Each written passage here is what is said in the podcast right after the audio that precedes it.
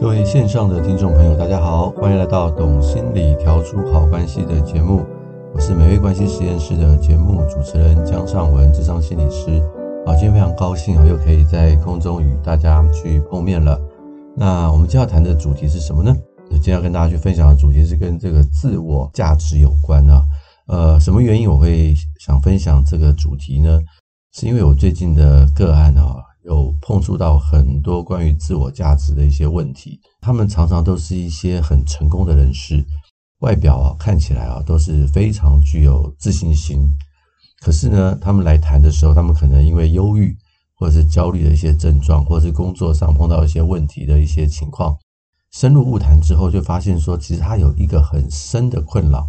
就是他的自我价值很低，或者是不高。那你会觉得很奇怪哈？就是他明明就是看起来是一个很有魅力、很有自信心的一个人，但是为什么他会觉得自己不够好呢？所以我今天想跟大家去谈一谈这个关于自我价值的议题哦。那什么是自我价值呢？它基本上就是一种自我形象，是指自己在自己心中的形象。因为这个形象，我们会给予自己一个标签一样的一个评估哦。当我去分享这个自我价值的定义的时候，大家现在。呃，可以想一想啊，眼睛闭起来想一想，你觉得你自己是不是一个够好的人呢？我们要回答这个问题的时候，可能我们会想到的是什么？我们会想到的是，诶，我的功课好不好？我的成就好不好？可能我们会用这些外在的条件啊，去衡量我是不是一个够好的人。但是哈，自我价值的衡量啊，并不是。只由这些外在的条件来衡量你自己够不够好，就像我刚刚所说的，有些人外在条件非常好啊，长得很漂亮，工作也非常的好，然后各方面都很成功，可是他就觉得自己不好。所以自我价值呢，不能单靠外在的成就来衡量，他反而是呢，自己怎么去看待自己这个人来衡量自己的一个状况。那自我价值哈不稳定的人，或是自我价值比较低落的人啊，他们常常会怎么样呢？他们常常会受外界的因素影响，他对自己的看法。假如今天别人都说他很棒，他就觉得自己很棒；但是假如今天呢，别人都说他很差，他就觉得自己很差啊。比如说小孩子最明显了，小孩子要是今天成绩考得很好，他一定会觉得自己很棒啊，这个很正常。但他成绩考不好的时候呢，他会不会觉得自己很差？还是他是觉得这一科没有考好，是这一科分数不好，不等于他自己很差。很多时候哈，我们父母在教导孩子的时候，我们就把这两个混在一起。啊，孩子功课考得好，就说哇，你好棒啊，你真的是很棒的一个人啊。考不好的时候就骂他，你怎么那么笨啊？分数没有考好，不等于他笨哈。但是很多时候父母呢，就会把这两个东西把它连在一块了。很多孩子呢，在这种状况下长大的时候啊，就很容易去联想到，就是我工作不好，就等于我很差；我没考好，就等于我很笨。把外在的事情呢的好坏，就等同于自己的好坏。久而久之呢，我们的自我价值就会跟外界的成功好坏绑在一起了。这是一件很不好的事情啊。所以一些低自我价值的人呢，常常就会怎么样？把外界的好坏跟自己的好坏绑在一起，那更严重的就是他们会非常的在意他人的眼神，那别人的眼神不好就觉得自己很差，或者是会很担心一些生活中不可控制的事情。为什么？他要确保这些事情都可以得到控制，他才会觉得自己是够安全，自己是够好的。假如呢，生活中有很多突发事件不可控制的话，都可能会让他们觉得自己很负面。夺走呢，他们对自己的这个看法，所以这个自我价值低的人呢，常常会有很多的状况，因为外界的环境在变，很多时候他们也会归因到自己的身上啊，所以他们常常会有很多的压力啊，人呢看起来就不是很轻松，因为他们很担心自己不够好，往往可能会有焦虑啦、忧郁的一些状况。那通常来我们晤谈室里面的人呢，都可能有这一类的一个状况。或者是因为太在意他人的眼光了，人际关系上的相处有很多的困难呢。譬如说，可能会不想跟别人相处，因为太在意他人的眼光，所以就会造成疏离，或者是寂寞，或者是呢变成讨好他人，因为很希望别人肯定他，他就不想跟人起冲突，他就变成一种讨好他人的地步，那就有很多的委屈，或者是在学习或工作上会有一些状况产生啊，因为这一科可能会让我学不好，所以我就不要学。工作呢，可能就是追寻一个很稳定的工作，不敢去冒险跟挑战，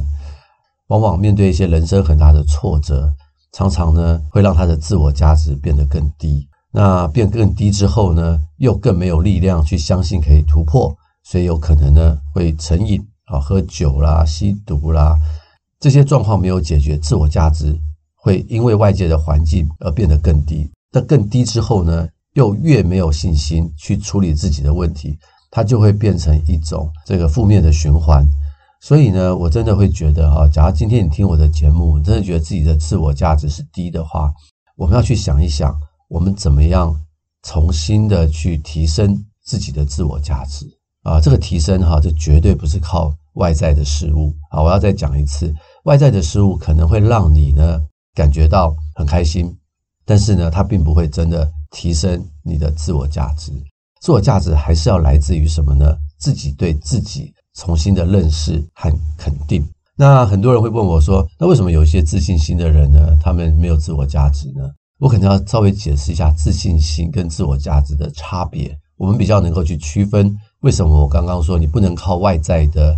好的成就来肯定你的自我价值，这是很危险的事情。自信心哈，通常我们是在讲说你对一件事情啊熟练的一个状态。那譬如说我很会算数学，所以数学题目来的时候我很有信心的去解决它，因此我对数学很有自信心啊，我对电脑很有自信心。啊，因为我很会写这个程式啊，任何的电脑难题啊，APP 的程式都难不倒我，所以任何人问我这方面的问题，我都可以很有自信的去回答。这讲的是一个自信心，所以自信心通常是跟事情有关呐。经手某一件事情，你就会对那件事情很有自信心。可是很有自信心不代表你的自我价值是高的嘛？好，我刚刚已经有提到了，所以我们要学习的是重新去提升我们的自我价值。那自信心的话，我们当然也要提升啊，因为我们在这个世界上要工作、要学习，我们本来就应该要找出自己的兴趣，然后在我们有兴趣的地方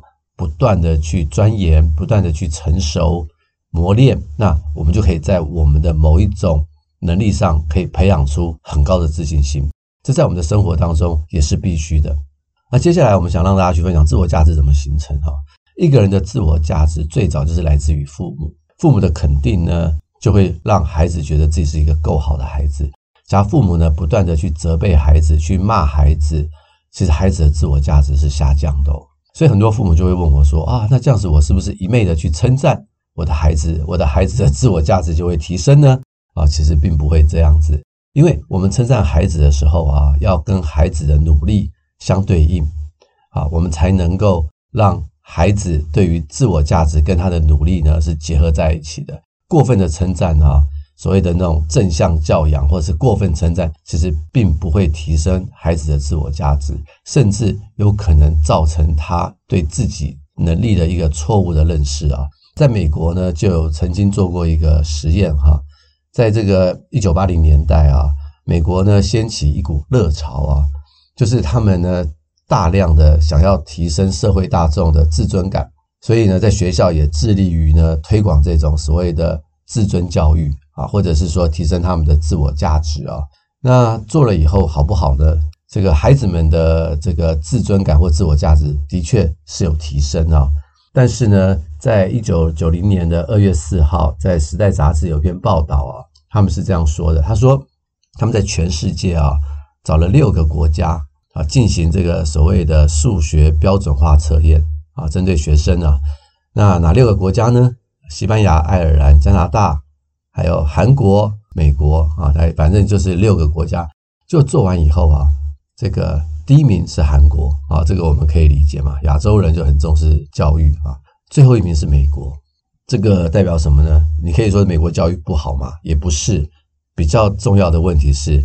他在。最后的一个题目呢，是问说：你认为自己擅长数学吗？回答是的人啊，以美国人最多，比例高达百分之六十八。自认为自己擅长数学的人呢，他在全世界六个国家里面的分数却是最低的。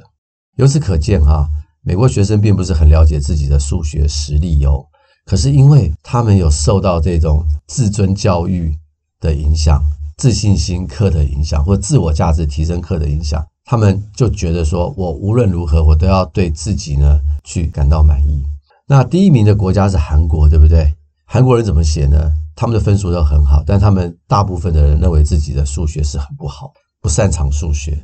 你会不会觉得这个很吊诡？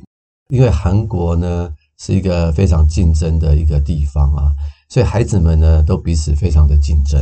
那在这个竞争之下，大家都觉得自己不够好，所以你可以看到啊，这个自我价值的提升哈是一件好事，但是过分提升呢，反而忽略了一些客观的因素啊，会导致。孩子对自己的认识啊是错误的，所以，我们父母在称赞孩子的时候，我们其实要小心，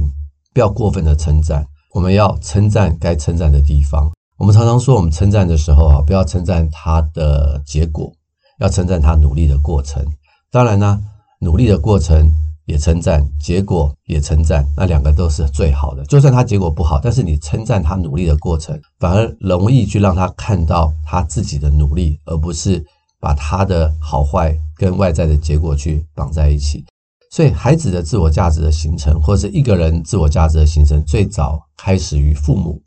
所以父母扮演非常重要的角色。呃来我物谈室里面物谈的一些案主啊，当他们自我价值不高的时候啊，大部分几乎百分之百都是来自于原生家庭，原生家庭的影响实在是太大了。假如你是身为父母啊，你有孩子啊。你能够送给孩子一生最棒的礼物，就是让他有一个高自我价值。从家庭的教育开始，这是送给他一生最棒的礼物。当然，自我价值也不会只是因为原生家庭就注定一辈子是如此。孩子在长大的过程中呢，他可能会接触学校，啊，接触亲朋好友、老师的评价，他自己学习的成功跟经验都会影响他的自我价值。所以，自我价值他会慢慢的去形塑。但是最基本的是来自于家庭啊，我们常常看到很多电影嘛，就是说有一些人呢，在家庭里面啊，没有受到很好的教育，或者是没有机会受到很好的称赞，但是到了学校去以后啊，这个老师啊非常肯定他，同学非常鼓励他，诶，他的自我价值就会在这个上面呢不断的去提升。所以呢，除了原生家庭之外呢，第二个能够去提升我们的自我价值啊，就是成就。在学校可能就是学业的成就，或者是他有一些兴趣上的成就。那在工作上的话，就是工作的成就。所以这些成就也可以重新的让一个人呢去欣赏他自己。但是我刚刚已经有说过，假如一个人一直把自己的好坏跟外界的成就绑在一起的话，这也是一件呃很不好的事情。所以呢，旁边有一个贵人呐，这个贵人不是指你课业一百分。啊，或者是你工作拿到很高薪，这叫贵人。旁边有个贵人呢，就是说他会告诉你，你哪里表现得好，是因为你的个性，是因为你某些方面的坚持，是因为你某些方面的优点。他会告诉你的是你的人格特质。假如身边有一个人是这样子回馈给你的话，我们比较能够重新的去认识我们自己，然后我们的自我价值才能够去提升。